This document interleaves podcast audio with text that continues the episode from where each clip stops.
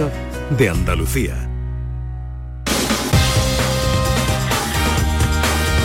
En Canal Sur Radio, gente de Andalucía, con Pepe La Rosa.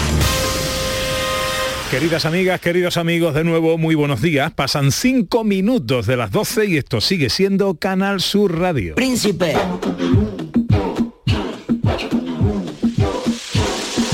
Madre mía, qué bonita. Bonita. Parece diosa Afrodita. Si quieres te pongo una ermita y así todos rezan que tú estás bien rica. Hueles a barrio mamita y elegante como ropa de Sara. Y eres bonita por dentro y eres bonita de cara muy cara. Hola, hola. No se da, no se da ni por casualidad. ¿Qué tal? ¿Cómo están? ¿Cómo llevan esta mañana de sábado 29 de octubre de 2022? No se da ni por casualidad. Ojalá en la compañía de sus amigos de la radio lo esté pasando bien la gente de Andalucía.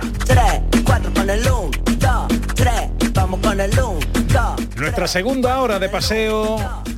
Tiempo para el cine con José Luis Ordóñez, para la historia con Sandra Rodríguez, para las cosas de John Julius, para hablar con una buena amiga, hoy estrella, ¿cómo dirían en los, en los culebrones sudamericanos? Eh, la participación estelar en nuestro teatrillo hoy de una invitada de excepción y tiempo para hablar de muchas eh, cosas. Por ejemplo, que esta noche tenemos, eh, bueno, he dicho yo esta noche, no sé si es esta noche, sí, esta noche, un conciertazo Noche. del gran Junior. Conciertazo, hombre, con El Junior, príncipe. el príncipe, después de 13 años. Eh, conciertazo y además con, con, una, con un algo especial que puede permitir a algunos privilegiados estar un ratito cara a cara con, con Junior. Así que esta noche a las 8 es la apertura de puerta en el Cartuja Center de Sevilla.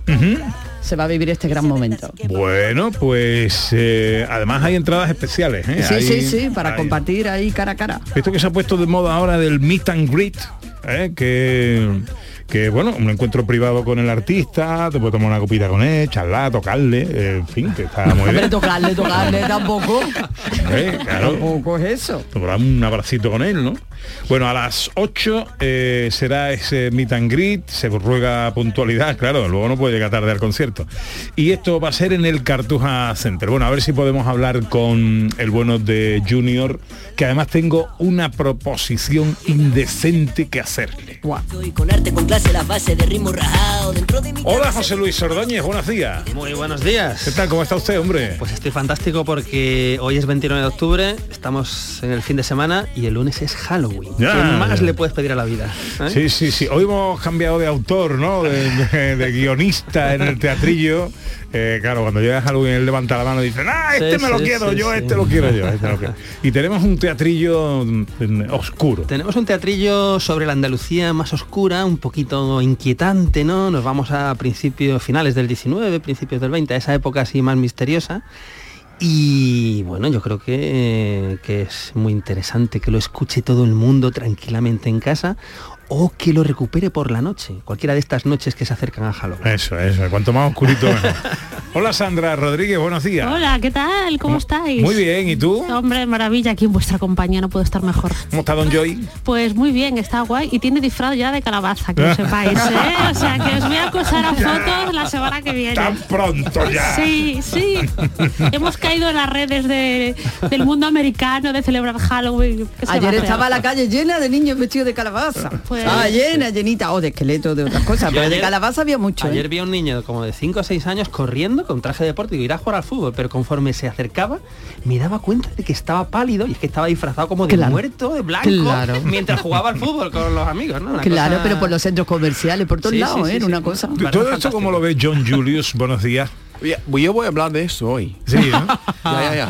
Desde la perspectiva de un nativo Eh, que ha vivido esto de mi infancia, ¿no? la, la Eh, versión original. Se parece, Correcto. se parece mucho lo que hacemos aquí a lo- al, al original, ¿o no? De eso eh, voy a hablar. Sí, ¿no?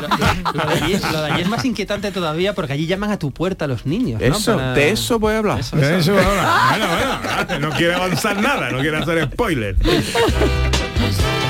Bueno, y hoy tenemos una invitada especial, José Luis. Bueno, y tenemos una invitada fantástica, es escritora, es guionista, dramaturga, y este año yo creo que a nivel creativo ha sido un año muy especial para ella porque ha hecho un doblete eh, que yo creo que podría figurar en el récord de los Guinness, porque en un mismo día eh, el cortometraje que ha escrito eh, cerraba en la gala de, de- del final del Festival de Sitges, ¿no? con un corto suyo, y ese mismo día, esa misma noche, iba a la gala del premio Planeta. ¿Por qué? Pues porque ella es una autora de Planeta y este año ha ganado el premio Azarín de novela con la Biblioteca de Fuego. Y tenemos aquí a María Zaragoza. Hola María, buenos Hola, días. buenos días. ¿Cómo estás? Pues muy bien, ya recuperándome de la carrera que me pegué el día 15 para estar en todo y, nada, muy bien, encantada de estar aquí. Bueno, luego hablaremos contigo de todo, lo divino, lo humano, el corto, el libro, el premio. Eh, pero claro, eh, José Luis ha tenido a bien incorporar en el elenco de actores a nuestra invitada de hoy. La verdad ¿no? es que la incorporé antes de preguntárselo. Y por suerte me dijo, no sé si porque estaba en el aeropuerto un poco despistada, pero dijo, sí, sin problema, sin problema. Y entonces, hombre, aprovechando que tenemos aquí a, María- a María Zaragoza, que tenemos un radioteatro eh, vinculado a Halloween, que a ella también le gustan los temas de Halloween, de terror y tal, pues hombre, tiene un pequeño cameo, además muy, muy acorde con, con su libro, ¿no? Porque el pequeño cameo es de una bibliotecaria. Bien, bien, bien. Pues enseguida capítulo 89 de las escenas de Andalucía. En Canal Sur Radio, gente de Andalucía con Pepe da Rosa. En Vitalden queremos saber qué hay detrás de tu sonrisa, porque si vienes a nuestras clínicas hay un 20% de descuento en implantología, pero para nuestros pacientes hay mucho más. La confianza. Vine con mi madre a Vitalden hace 30 años y ahora venimos toda la familia. Pide cita en el 900 101 001 y ven a Vitalden. Mano de santo limpiar la ropa, mano de santo limpiar salón, mano de santo y en la cocina, en el coche, en el watercloak, mano de santo para el hotel, mano de santo para el taller, mano de santo te cuida, mano de santo te alegra la vida, mano de santo, mano de santo, ponte a bailar y no limpies tanto, mano de santo, mano de santo, ponte a bailar y no limpies tanto. Seguramente el mejor desengrasante del mundo. Pruébalo. La mañana de Andalucía con Jesús Vigorra es tu referencia informativa de las mañanas de Canal Sur Radio. Desde bien temprano, desde las 6 de la mañana, te cuento toda la información de cada día, las cosas que te interesan y que te afectan. Analizamos la actualidad en la tertulia, te ayudamos con tus problemas y buscamos el humor y el entretenimiento que te gusta. Ya ves, lo mejor para nuestra gente. La mañana de Andalucía con Jesús Vigorra. De lunes a viernes desde las 6 de la mañana. Más Andalucía, más Canal Sur Radio. ¿Y tú? ¿Qué radio escuchas? El programa que yo escucho es La Noche Más Hermosa. La noche más hermosa, el programa de la tarde, el de salud que empieza a las 6. A la una, los deportes. Me encanta el comandante Ana. Los fines de semana, por supuesto, Pepe da Rosa y Ana Carvajal y Pilar Muriel los fines de semana. Canal Sur Radio, la radio de Andalucía. Yo escucho Canal Sur Radio.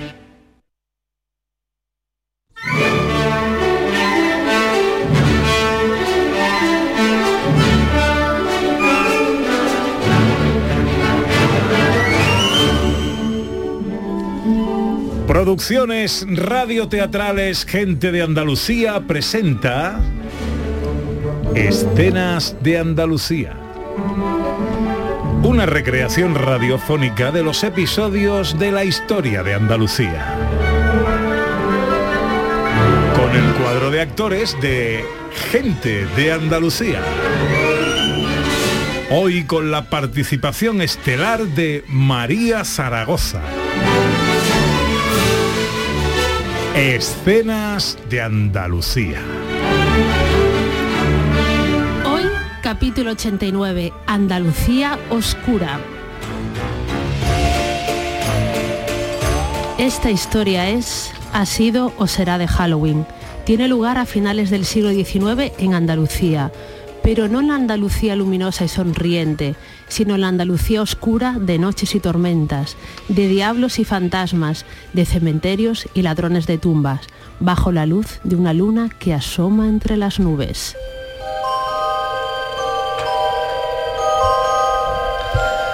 Oficio duro el nuestro, amigo La Torre. Gracias por lo de antes. No ha sido nada, Acuña, no ha sido nada. Ah, no, ha sido todo. Si no me llegas a coger del brazo, ahora estaría en el fondo del precipicio. Es lo que tienen las noches de invierno, no se ve nada. Pero nada en absoluto. Por eso lo decía. Oficio duro el nuestro. Duro, sí, pero yo agradezco el silencio. Eso sí, el silencio hay mucho. Y frío. ¿Frío? Desde que esquivamos el precipicio y saltamos la verja estoy congelado. ¡Qué frío hace siempre en los cementerios! No son los cementerios. Ah, pues eran las tumbas. Ni el cementerio ni las tumbas, viejo amigo. Son los muertos, que pasan muy cerca. ¿Quieres asustarme? Quiero que recuerdes lo importante. ¿Y qué es lo importante? Mantener las buenas costumbres. Antes, por ejemplo, ¿por qué casi te despeñas? Porque te había salido del camino habitual. Ah, es cierto, pero me pareció ver algo moverse, una serpiente tal vez.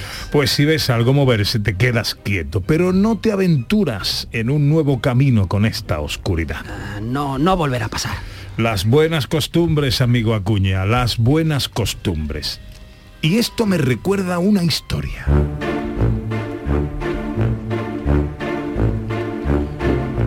Hace unos años, no demasiado lejos de aquí, una bella dama se casó con un adinerado lord inglés. Después de la ceremonia, ambos iban en carruaje hacia la mansión que habían hecho construir.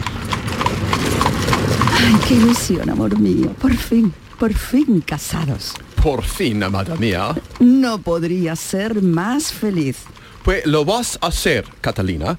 Cuando lleguemos a casa verás el regalo. ¿Regalo? ¿Me has hecho otro regalo? Menuda ilusión tenía la joven. Imagina sus ojos, grandes y brillantes, además de casarse con el amor de su vida y ya camino de vivir en una gran mansión, iba a recibir ese ese gran regalo. Flores. Imagina el rostro de ella al comprobar que todo el campo exterior que rodeaba su mansión estaba rodeado de un extenso manto de flores. Flores que habían sido arrancadas y llevadas hasta allí. ¡Flores! Catalina pronto comprendió lo que había sucedido. John, su prometido, desconocía la buena costumbre de atar las plantas y flores de los alrededores. Un momento, un momento. ¿Qué es eso de atar plantas? Eso mismo es lo que preguntó el Lord inglés. What's that about tying plants, my dear? Dios mío, John, ¿qué has hecho? I don't understand, my dear. Y el Lord inglés, como tú, amigo Acuña, no lo entendía. Pero, ¿qué hay que entender? Lo que hay que entender es que... Has liberado al diablo. What? Are you serious? Es nuestra costumbre, John. Atamos con cuerdas las plantas y las flores porque de esa manera, de esa manera, el diablo permanece atrapado, pero tú, tú lo has liberado. Oh my God. I didn't know about that. What, what can I do now? ¿Y, y, y qué sucedió?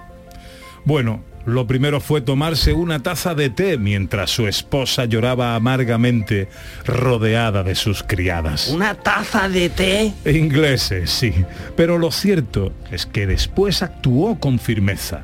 Había liberado al diablo, pero estaba determinado a atraparlo. Para ello, no obstante, necesitaba conocimiento. ¿Y dónde busca uno conocimiento? Te vas, amor mío. I'm going to find the best library, and in the best library I'll find the best book to fight the devil. Así, el Lord inglés cabalgó horas y horas de día y de noche, hasta que por fin llegó a la gran biblioteca de Jerez, dispuesto a encontrar el mejor libro para combatir al diablo. Y así se lo explicó a la, a la bibliotecaria en un día de tormenta. So yes, I, I need that book, and I need quickly, ma'am, because I need to beat the devil. ¿Así que necesita un libro para derrotar al diablo? Pues tiene usted un problema. Un problem? Un, un, a problem? What problem? Nadie ha derrotado antes al diablo. Parece imposible. Y mucho menos con un único libro. pero al diablo. Si se le pudiera derrotar sería con conocimiento. Así que, estimado señor, ha venido usted al sitio más adecuado. Dicho y hecho. El Lord inglés aceptó las recomendaciones de la bibliotecaria y sacó los seis libros más importantes. Alquiló una habitación para pasar la noche y los leyó con atención. Al día siguiente cabalgó sin parar hasta que, de nuevo, llegó la noche y entonces una luz misteriosa le hizo frenar en seco.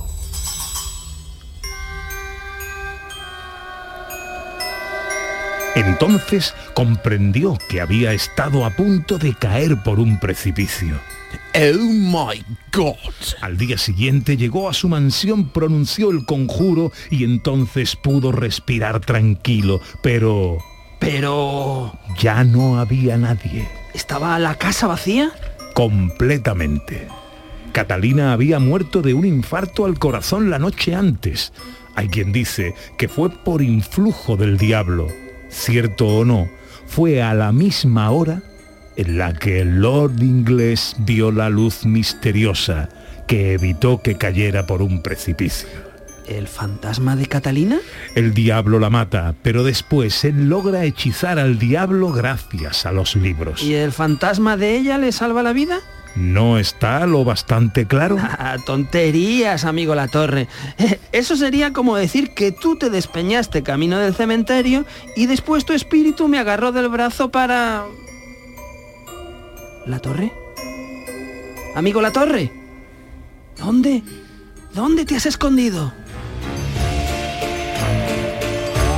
Esta historia es, ha sido o será de Halloween. Tiene lugar a finales del 19 en Andalucía, pero no en la Andalucía luminosa y sonriente, sino en la Andalucía oscura de noches y tormentas, de diablos y fantasmas, de cementerios y ladrones de tumbas, como este que ahora, solo y aterrado, contempla su propia sombra bajo la luz de una luna que asoma entre las nubes.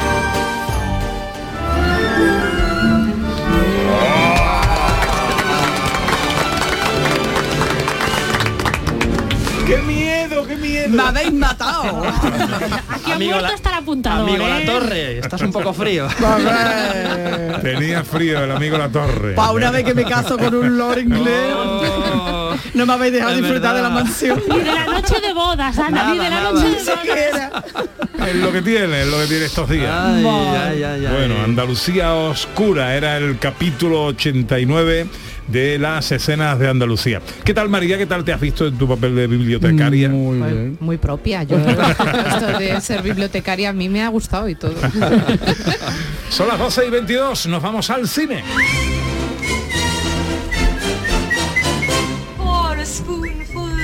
Con José Luis Ordóñez, nuestro director, repaso la actualidad, las noticias, en un día en que, ojo, ha muerto Jerry Lee Lewis. You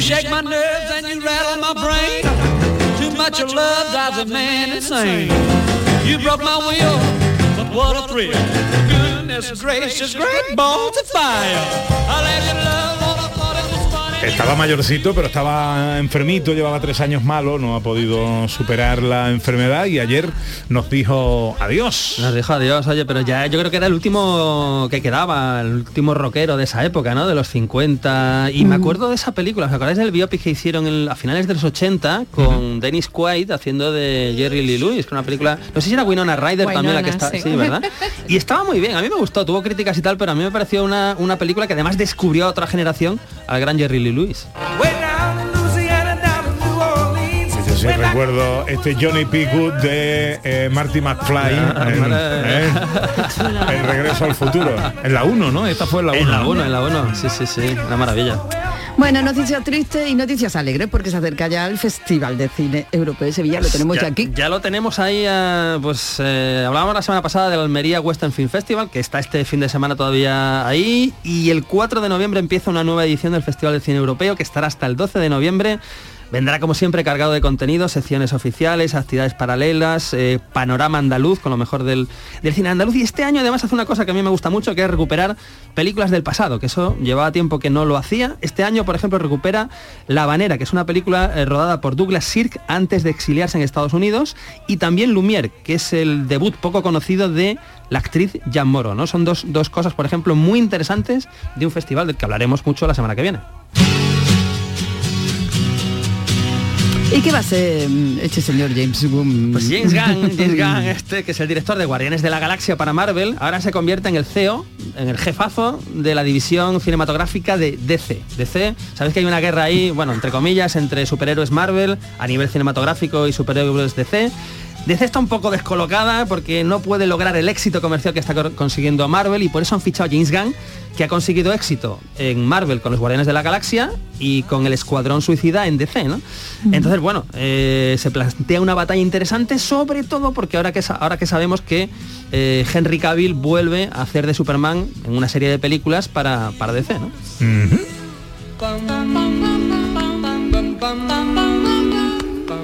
No se nos iba a quedar nuestro José Luis sin recomendaciones Tengo de películas Halloween. películas de- hombre, a ver, Por pero favor. películas de terror tengo que recomendar de aquí al lunes porque es, es fin de semana además y en cines. Os tengo que recomendar dos películas en cines que el otro día se las recomendé a Pepe da Rosa, pero no se ha atrevido a verla en cines. Porque se la recomendé y creo que fue a ver Black Adam en lugar de Bueno, me, me recomendaste dos. Dos, dos. Smile, Smile y Black Adam. Black Adam. Claro, tenía que elegir una. Lo que pasa es que eh, yo fui con mi mujer al cine de Lepe. Yo estaba en, eh, estaba en Lepe, estaba en Isla Cristina. Eh, me fui al cine en Lepe y, llegamos a las seis. A las seis y media empezaba una y a las siete y cuarto empezaba la otra. Dijimos, bueno, vamos a ver la primera, para Claro, no esperar claro. tanto. Y ¿no? Black Adam, no cayó. Sí, no, oye, no, eh, no está mal, ¿eh? La peli Entretenida, ¿no? Está muy entretenida, y luego mm, muy recomendable, yo creo que esto ya lo dijiste en su día. eh, Esperar a los por favor, créditos. esperar Sí, a los créditos. No os sí. vayáis del cine eh, antes de que terminen todos los créditos. Se fue mucha gente en tu sesión de... Bueno, tengo que decir que era un lunes. En la sala éramos seis personas Vale. y las seis nos quedamos. Ah, bien, bien. O sea, seis son, erais pocos, pero bien preparados para ese Que, tipo por de cierto, película. aquí habrá que decir, cuando esto llegue a las televisiones y las plataformas ya la puedan emitir, que no corten. que no corten los créditos, claro. Sí, sí, sí. Son muy rápidos cortando. Pues bueno, recomiendo eh, el Black Adam, pero de Halloween, Smile, por ejemplo, que es una peli de terror que sigue en cines y que está muy bien y que da miedo y que inquieta y es muy divertida. Y por supuesto la última entrega de Halloween, que no está gustando a casi nadie, pero a mí me gusta mucho. Pero y tú la yo- recomiendas. Y yo la recomiendo igualmente, todavía está en salas. Y en casa, los que no vayan al cine, el gabinete de, curiosidad, de curiosidades de Guillermo del Toro, que está en Netflix, que está es magnífica, son pocos episodios, pero muy, muy buenos. Los fans del terror ya de, de experiencia y preparados a nivel estomacal, les recomiendo Terrifier, que está en filming, es una película dura, pero muy interesante. Y por supuesto en Disney Plus, Barbarian, que es una película de la que todo el mundo lleva hablando, pues dos o tres días desde que se estrenó, en Disney Plus, Barbarian. Vamos con los estrenos. Y empezamos por una que creo que visteis ayer, ¿no? Sí, casualmente... Y se ha enterado todo el ¿cómo- mundo. No, no lo sé. Pues por, por completar mi crítica que hice ayer por la noche en el telediario de Telecinco, os diré que... que lo pillaron a la salida del cine. Qué oportuno. Esto, un, día, un día te levantas tranquilamente en tu casa y por la noche sales en el te- telediario de Telecinco y, y te llama todo el mundo, oye, que estás en, en el telediario. Pues sí, ayer fuimos a ver El cuarto pasajero, película de Alex de la Iglesia, eh, con un reparto pues muy, muy interesante, que ahora hablaremos de él. Y es una comedia, una comedia muy loca, más suave para lo que estamos acostumbrados a Alex de la Iglesia, pero muy interesante y de, de la que ahora vamos a hablar después del trailer. ¿Quién viene hoy? Pesado viene que me ha mandado no sé cuántos WhatsApps cambiándome el lugar de recogida como si fuera un ministro. ¿Y por qué estamos parados? Porque estamos esperando a otra persona. Y luego viene un señor eh, gordito, informático, eh, que parece muy majo. Pues ese gordito nada. Eso no es, tú no eres Carlos. bueno, creo que te ha gustado mucho la pareja protagonista. Bueno, es que claro, sí, sí. A ver, eh, el planteamiento es muy interesante porque el planteamiento es BlaBlaCar, ¿no? Todos sabemos que utilizamos esta aplicación y claro, lo que pasa con esta aplicación es que podemos meter a, a un extraño o a varios extraños en un coche. Y claro, en un espacio tan cerrado, eso da mucho juego, ¿no? En una comedia como esta, pues también. Y la pareja protagonista es que es maravillosa, porque tenemos a Alberto San Juan, que es un actorazo, y tenemos a Ernesto Alterio, que es un actorazo y además los dos han trabajado juntos en varias ocasiones y la química pues es evidente. Entonces ayer cuando me preguntan, evidentemente, en Telecinco por la película, pues yo tengo que destacar esto, porque es que es maravilloso.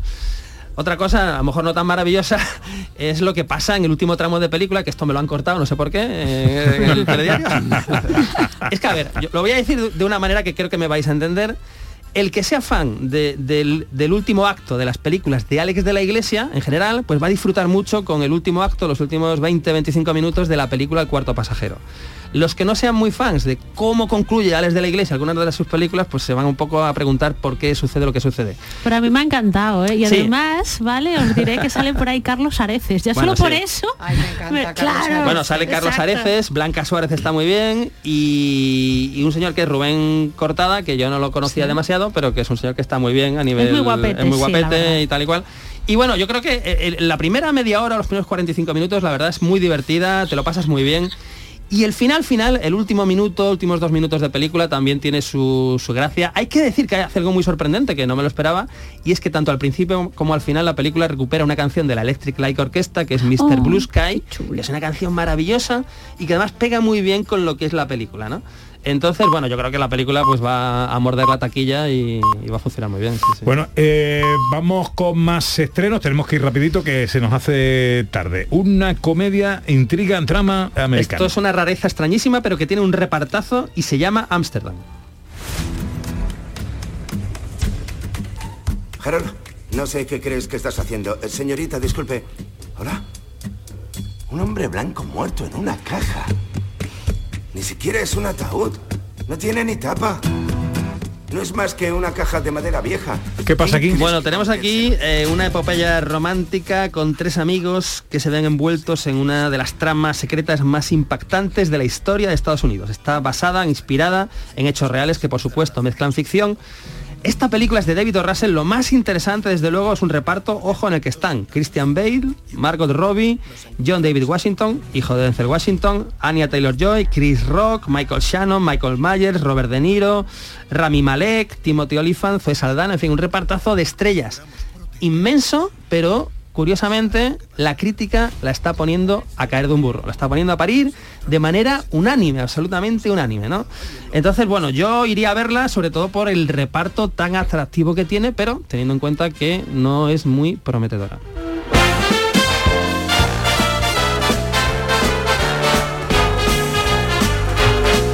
Una comedia romance. Pues comedia romántica, eh, ahora hablamos de ella, se llama Bros más que amigos. Hola a todos, soy Bobby Liver y os hablo desde la futura sede del museo LGTBQ+. Estamos súper emocionados y hay muy buen rollo. Esta es la semana de la visibilidad bisexual. Y nadie se ha enterado. El mes dedicado a la historia del lesbianismo fue en marzo.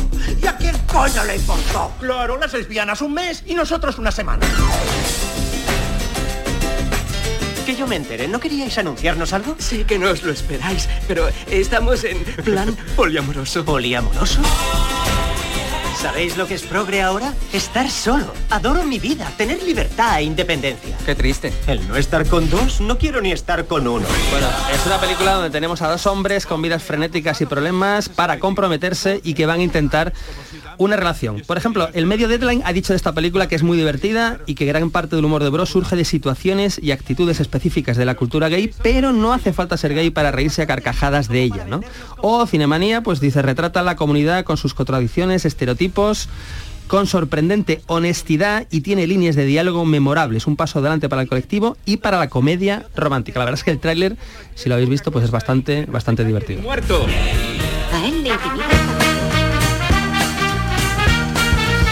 Y acabamos con un documental español. Pues un documental español que además eh, trata sobre uno de los grandes éxitos del terror del cine español de los últimos 15 años. Se llama Rec, Terror sin pausa. Muy buenas noches, les habla Ángela Vidal. Al principio no había la idea de hacer una película. Bueno, esto lo que hace es recordar el bombazo que supuso en 2007, creo que fue, la rec original de eh, Jaume Balagueró y Paco Plaza, que fue una película que rompió moldes, un éxito nacional, un éxito internacional y pues bueno, pues recu- recupera un poco cómo fue todo ese proceso, el rodaje, el éxito, la secuela, recordemos que tiene cuatro secuelas y por supuesto también la posibilidad de que en un futuro más o menos cercano pues la saga pueda crecer.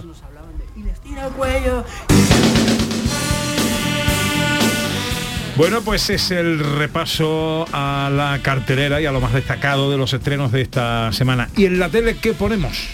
Bueno, Canal Sur Televisión, tres y media, tenemos Aquellos Duros Años, película americana del 56, western, ojo, dirigido por uno de los grandes, Rudolf Maté, y protagonizada por otro de los grandes, por Tony Curtis. Ojo. Tony Curtis. Tony Curtis, un western, ¿eh? Ojo al argumento porque me encanta. Ben Matthews decide abandonar su azarosa vida de jugador a bordo de un barco para sentarse con su novia Zoe, pero cuando Ben es acusado de un asesinato que no ha cometido, se ve forzado a huir de la ciudad. Al cabo de muchos años, decide regresar para encontrarse con Zoe, pero sobre todo para encontrar al culpable y limpiar su nombre. Yo esto no me lo pierdo hoy a las tres y media en Canal Sur Televisión.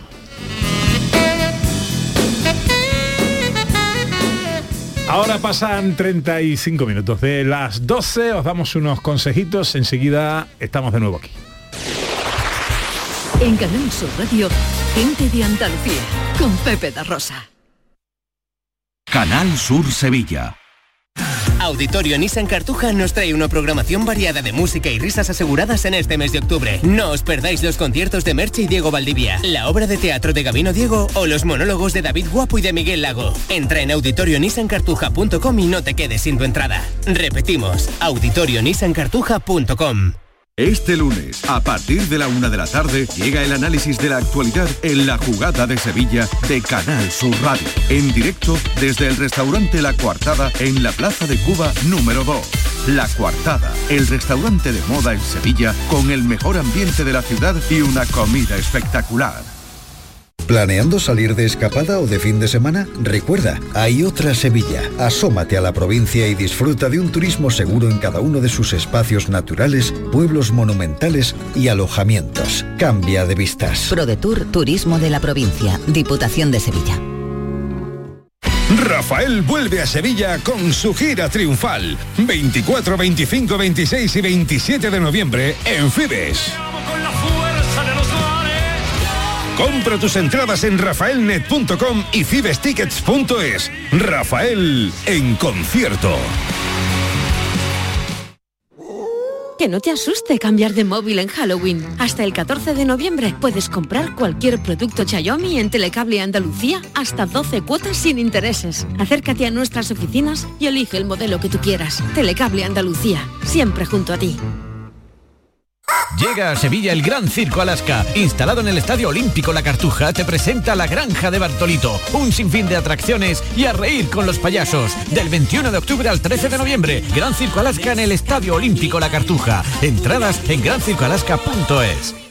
Foro Flamenco de Canal Sur. Este 4 de noviembre descubre tres artistas del flamenco. La voz de Reyes Carrasco, el baile de Manuela Carrasco, hija, y a la guitarra Álvaro Mora con sus correspondientes acompañamientos. Desde las 5 de la tarde en el Teatro Fundación Cajasol. Entrada gratuita con invitación. Recogida en la taquilla de la Fundación Cajasol. Calle Álvarez Quintero, Sevilla. Foro Flamenco de Canal Sur. Con el patrocinio de la Fundación Cajasol.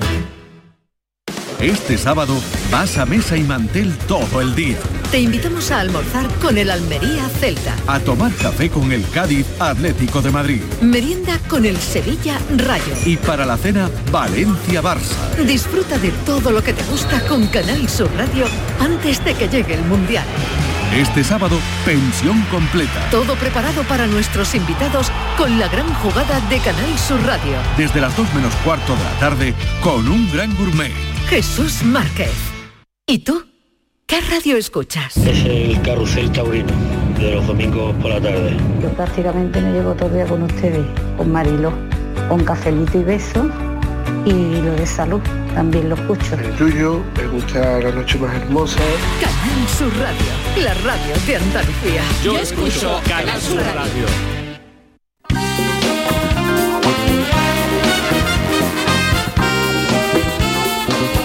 En Canal Sur Radio, gente de Andalucía con Pepe da Rosa.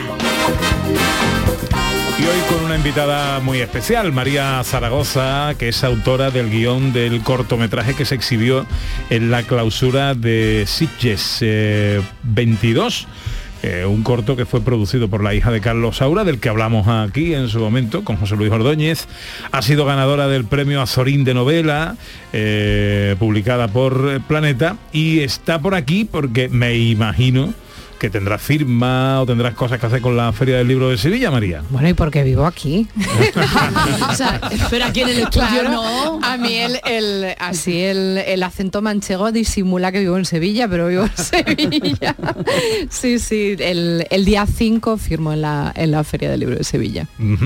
Bueno, eh, aquí tienes a tu invitada, José Luis. Bueno, eh, pues me gustaría hablar de las dos cosas, de Cuentas Divinas, ¿no? que es el, el cortometraje que estuvo, que estuvo en Sitges, que es un cortometraje eh, magnífico, dirigido por Eulalia Ramón, por cierto, que la conocemos sobre todo por su labor de, de actriz, ¿no? A lo largo de los años y tal. Y es un corto eh, que tiene un poco todo, que tiene, que tiene humor negro sobre todo, que tiene un poquito de drama, que tiene tragedia. eh, y tiene un, un mensaje que lo comentábamos antes un poquito, ¿no? De cómo a veces llamamos a las cosas, mm, por ejemplo, surgía antes el tema del poliamor, que realmente podríamos definirlo también como cuernos consentidos, ¿no? Eh, es una historia. Entonces, te quería preguntar, María Zaragoza, ¿cómo surge esta, esta idea para, para este cortometraje? Bueno, pues yo, o sea, voy a ser honesta, realmente lo soñé. Soñé un día durante, cuando estaba todo el mundo eh, con el tema de Filomena, eh, para que veáis que me acuerdo muy bien que estaba todo nuevo y no sé qué, pues un día soñé que estábamos eh, grabando esto en Vallecas. Y, y entonces, bueno, yo soy, soy amiga de, de Lali y hablábamos casi todos los días y tal. Le dije, mira, eh, he escrito una cosa eh, que la he soñado y lo tenía tan claro cuando me levanté por la mañana que, que me he puesto y lo he escrito del tirón. ¿Lo quieres leer?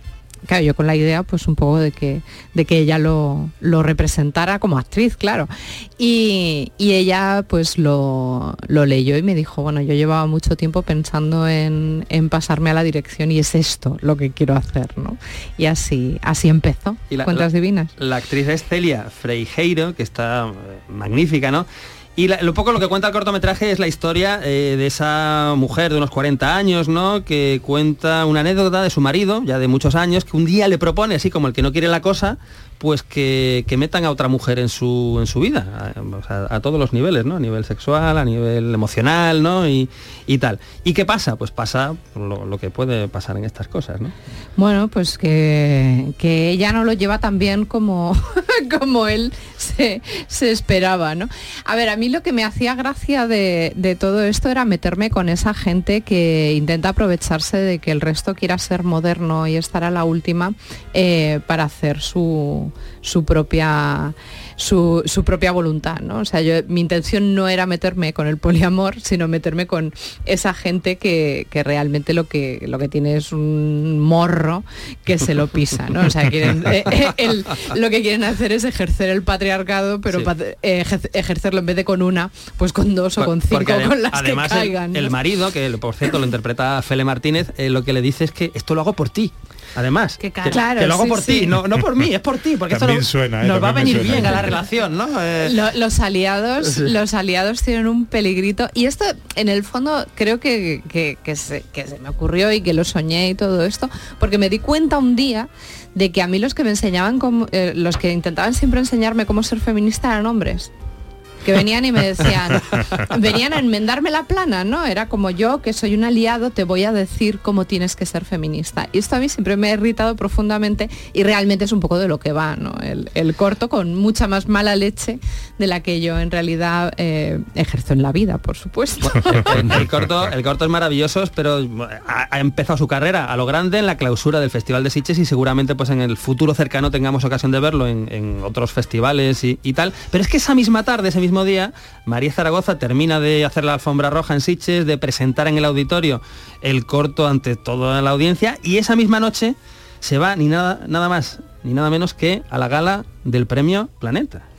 Claro, yo, yo la verdad es que eh, dije, bueno, eh, deseadme que no me mate con los tacones, porque a las ocho y cuarto yo todavía estaba en Sitges y tenía que estar en la alfombra azul del Premio Planeta a las nueve menos cuarto. Esto no lo sabía yo. Yo sabía, que, yo sabía que los festivales tienen alfombra roja, pero el planeta tiene alfombra azul. Esto es... Claro, sí, sí, porque es el, el color de, de- del- de la editorial es azul, entonces la alfombra que ponen es azul. Entonces hice la alfombra roja y la alfombra azul y no sé muy bien cómo, cómo me las compuse, pero llegué, llegué a todo, llegué a todo. Bueno, de- después yo quiero preguntarle si alguna anécdota que no se pueda contar del planeta, que la cuente.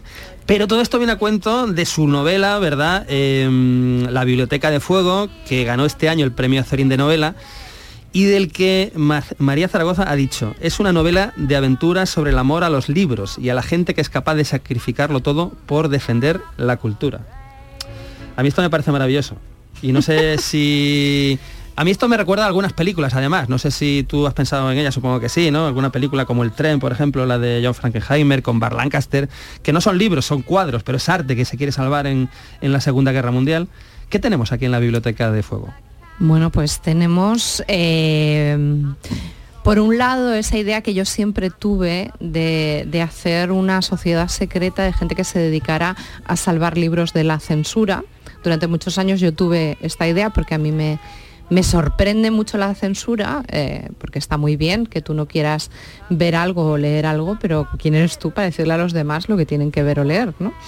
Y, sobre todo, cómo con el trabajo que nos cuesta que la gente coja un libro y se lo lea, como siempre, cada vez que alguien quiere imponer su criterio, lo primero que hacen es atacar a los libros. Entonces, me apetecía mucho hacer esta sociedad secreta, pero no tenía dónde ubicarla. Entonces, finalmente acabé ubicándola en la guerra civil porque descubrí las historias de la gente que de verdad se dedicó a salvar las bibliotecas, ¿no? Estos bibliotecarios, sobre todo bibliotecarias, a las que luego pues, se borró de la, de la narrativa y que salvaron nuestro patrimonio bibliográfico. ¿no? Y entonces fusioné las dos cosas. La parte fantástica de la sociedad secreta que, que salva los libros de, de la censura con la historia real de estas bibliotecarias, pues que no solo modernizaron las bibliotecas en su momento, sino que además protegieron el patrimonio cuando, pues bueno, cuan- como cada vez que hay una crisis, la cultura es lo primero que peligra, pero además los libros son como, parece que es como... Arre eh, muy bien, ¿no? con, con quien nadie baila, ¿no? O sea, nadie se acuerda de los libros y entonces especialmente me, apetecía hablar de los libros porque, bueno, lo del arte siempre es más vistoso.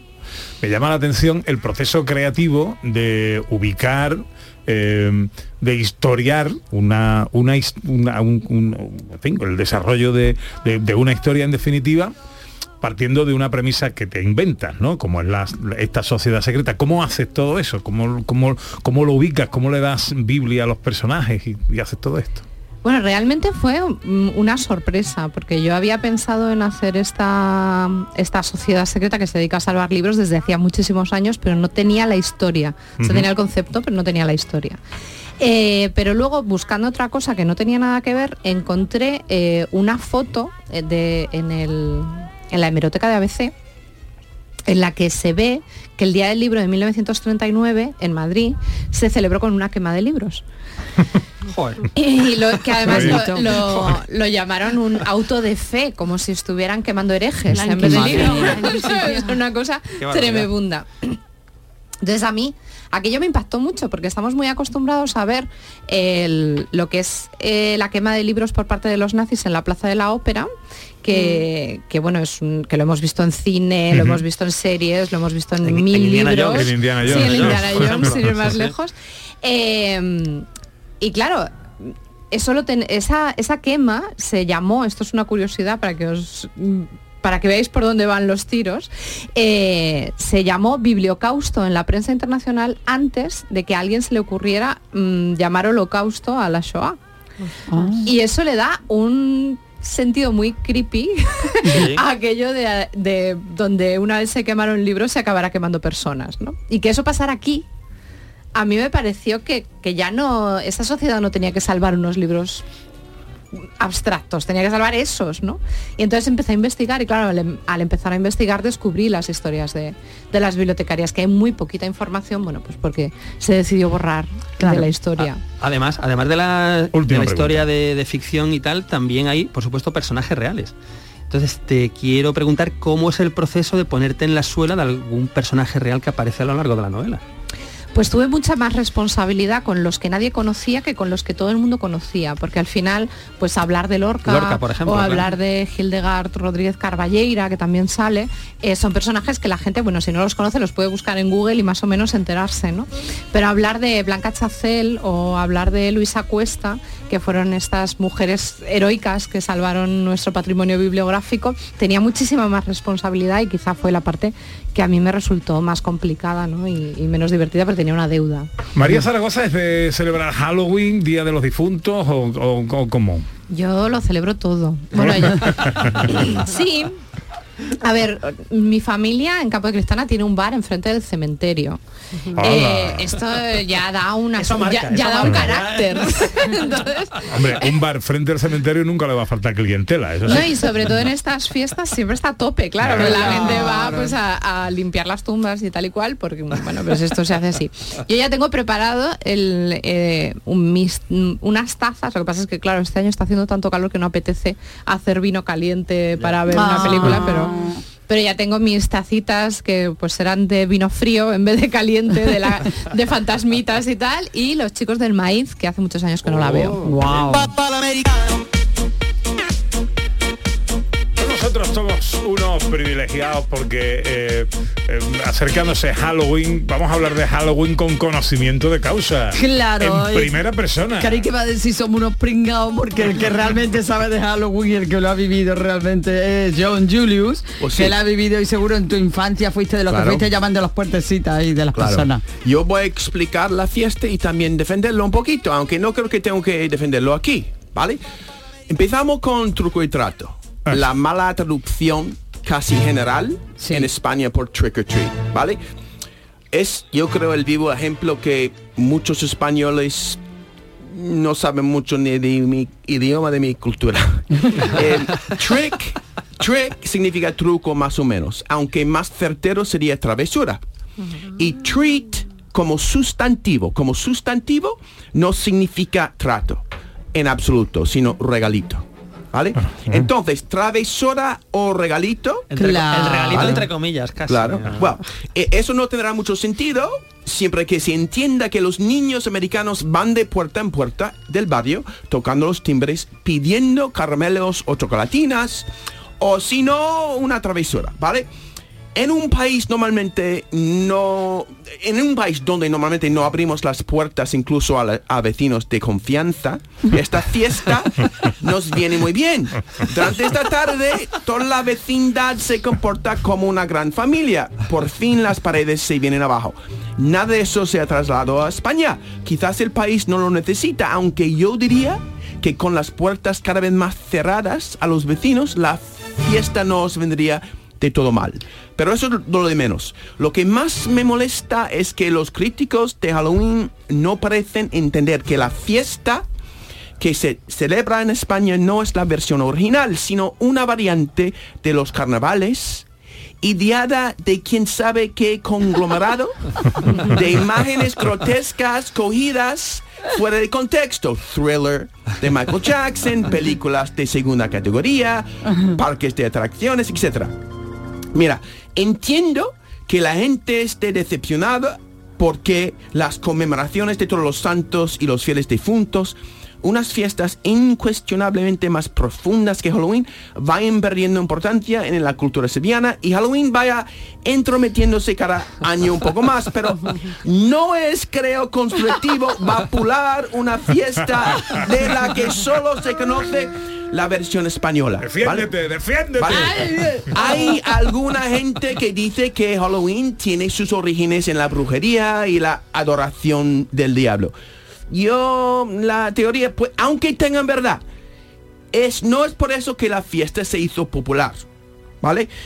Em, una fiesta superficial, sí, ya, pero ya sea nacida ni en mi país o en España, puede llegar a ser diversión buena y sana si es celebrada con buen gusto y verdadera ilusión. Muchos dicen que los angloamericanos amenaza a lo español, pero la, cultu- la culpa no tiene los anglo-mexicanos. El problema es la incapacidad de los españoles de ver el mérito inherente a lo suyo y por lo tanto poder conservarlo intacto. pero- el mundo, el mundo Pero de vamos a ver. comercialismo, ¿vale? ¿Pero qué está o del diciendo este? espectáculo barato o de lo empalagosamente sentimental ha podido entrar y quedarse porque la gran mayoría de los españoles le han dado una calorosa acogida. A ver, seguridad, que ¿Vale? saquen a John Julius del estudio ¿Cómo, ya, por favor. ¿Cómo es que un país con tanta tradición, historia, erudición ha dejado arrastrar por lo kitsch? Halloween es... Seguridad. Halloween de España es kitsch. Mira, me recuerdo durante la fiesta de Halloween tra- trazando con un rotulador rasgos de una cara en la superficie de una calabaza y después mi madre recortándola según mi boceto. Yo quitaba el interior con las manos y apartaba las pipas para que tarde co- cocerlas al horno con sal. Con el resto mi madre hacía una tarta y un pudín, ¿vale? Después de tallar las calabazas, siempre hay tres, una para cada hermano, cada uno con una expresión distinta, las colocábamos con velas dentro, en el peldaño de la puerta, mirando hacia la calle, tiritando de frío, porque aguantándolo, pero aguantándolo con alegría, estudiábamos los rasgos parpadeando en la oscuridad y discutíamos sobre qué cara era la más escalofriante. Recuerdo los disfraces caseros también elaborados por mi madre, la generosidad de los vecinos cuando íbamos de puerta en puerta, las ráfagas bienvenidas de calefacción cuando nos abrían y llenaban nuestros sacos con treats. Pasábamos frío, muchísimo frío, pero no tapar con abrigos los disfraces de los que nos sentíamos tan orgullosos. Recuerdo reuniéndome con los demás niños del barrio para llenar con harina los calcetines de nuestros papás y arrojándolos a los unos a otros y dejando con espuma de afeitar también birlada de nuestros papás la huella blanca de nuestras travesuras de la calle. Estábamos de fiesta hasta muy tarde, pasado de anochecer. Eso incluso cuando había colegio día siguiente. Solo los alumnos de colegios católicos tendrán el día libre. Los alum- a los alumnos de, public- de los públicos eso nos daba igual. Mañana llevaríamos en nuestras tarteras nuestros treats para alardear y compartir durante el recreo.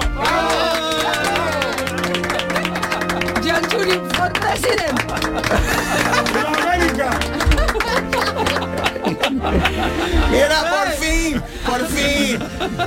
Y por fin he entendido esta Claro. fiesta. Podía des- des- des- desahogarme. Ay, Te has quedado qué gusto, tranquilo ¿eh? te ha quedado. Ahora, ahora. Me puedo llegar a casa y dormir. Tenía ganita, eh, tenía ganita, tenía ganita. eh. Esto me recuerda al Y final me, de y me queda tiempo. verdad. Me queda tiempo. Siempre me pregunté lo de truco trato, eso, ¿qué, qué Claro, significa toda la vida sentido. preguntando qué significaba? Sí. Tiene sentido lo que has explicado, Sí, sí, sí. regalito, claro, travesura. Pero lo, lo han hecho como para que suene parecido, supongo. Truco Claro. trato suena parecido Sí, a pero trick or mejor- treat, pero no, no tiene nada que ver lo que significa. Regalito. Sí, sí, sí, sí. Otra vez te hago algo. Claro. Mira, me da tiempo a leerte. Tenemos a nuestro poeta nos ha escrito. Sí. Ah, qué eh, siempre nos escribe cuando hay algún tema que le seduce. Dice Halloween a la española. Muy bien. Qué miedo me da este asunto. Mi España sigue en el limbo y ya gestionan los gringos hasta el día de los difuntos. y que conste que yo me apunto al devenir de los tiempos, pero en historias sagradas no acepto americanadas que negocien con mis muertos. Pues no existe presupuesto que compre lo que he sentido. No hay truco con mis amores, ni hago trato con las flores en el nicho de los míos. Octubre de escalofríos, de vampiro y ataúd, y yo te juro que el canguelo y lo que a mí me da miedo es el recibo de la luz. Ni Dráculas con su cruz, ni fantasmillas, ni brujas, mi susto de medianoche es echar 30 euros al coche y que no se mueva la aguja. Me da más miedo un granuja que el mismo Lucifer. Todos los días un disgusto y ni gano para sustos ni para llegar a fin de mes. Me voy volando otra vez a mi aquelarre preferido. Allí en mi infierno me me acuesto y me acuerdo de los muertos, de los muertos de algún vivo. Antonio Muñoz Romero, ¿eh? ¿Hay algún mensajito más por ahí de, de, mm, Halloween? Pues mira, José Rubio, el Rubio de Prado Llano dice que no le gusta mucho Halloween, pero que si se disfrazara sería de inspector de Hacienda. Que es lo que da más susto. anda que no, anda que no. Bueno, ¿qué vas a hacer esta tarde, John? Voy a ir a eh, trick, a trick or descansar. treating. Voy a tocar las puertas de pedir, pedir eh, chocolatinas. De, ca- de casa a casa. No, esta tarde voy a descansar. ¿Echas de menos esta fiesta en tu país? ¿Hoy? Bueno, hoy, El la que sea. 31. El 31. Yo creo que sí. Sobre todo echo de menos un otoño de verdad. No, eh, es lo que echo de menos. Y para mí otoño es Halloween en parte. Sí. Bueno, pues pásalo bien, John. Gracias, Pepe. Oye, que comparto contigo, estoy contigo, ¿eh? Sí. Y yo me apunto a tu partido, ¿eh? Sí, sí, sí. Sí, mi partido de Halloween. María Zaragoza, el 5 eh, de noviembre, sábado que viene, firmamos libros. ¿Hora? Firmamos de 1 a 2 en eh, Casa Tomada y eh, de 8 a 9, creo que es, por- no estoy muy segura, pero creo que es de 8 a 9 en la botica. Bueno, te agradezco mucho que te hayas venido y hayas echado un ratito con nosotros y hayas sido nuestra artista invitada en el teatrito radiofónico. Bueno, yo lo que queráis, lo que queráis. Después lo pone en tu currículum. Yo, vale. mi- una de mis frustraciones es, es, es la radio y el, el, eh, doblaje. O sea, a mí Pues me, me- dependo mucho, mi autoestima depende mucho de mi voz. Cuando me quedo ronca lo paso fatal. Bautismo interpretativo, entonces. Bautismo interpretativo. Oh, buena voz tienes. Sí, sí, Sí, sí. sí, escritor, sí, sí, ¿eh? sí, sí.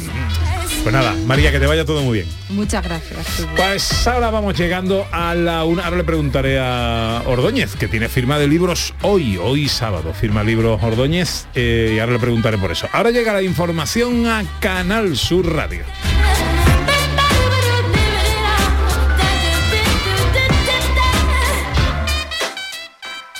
En Canal Sur Radio, gente de Andalucía con Pepe da Rosa.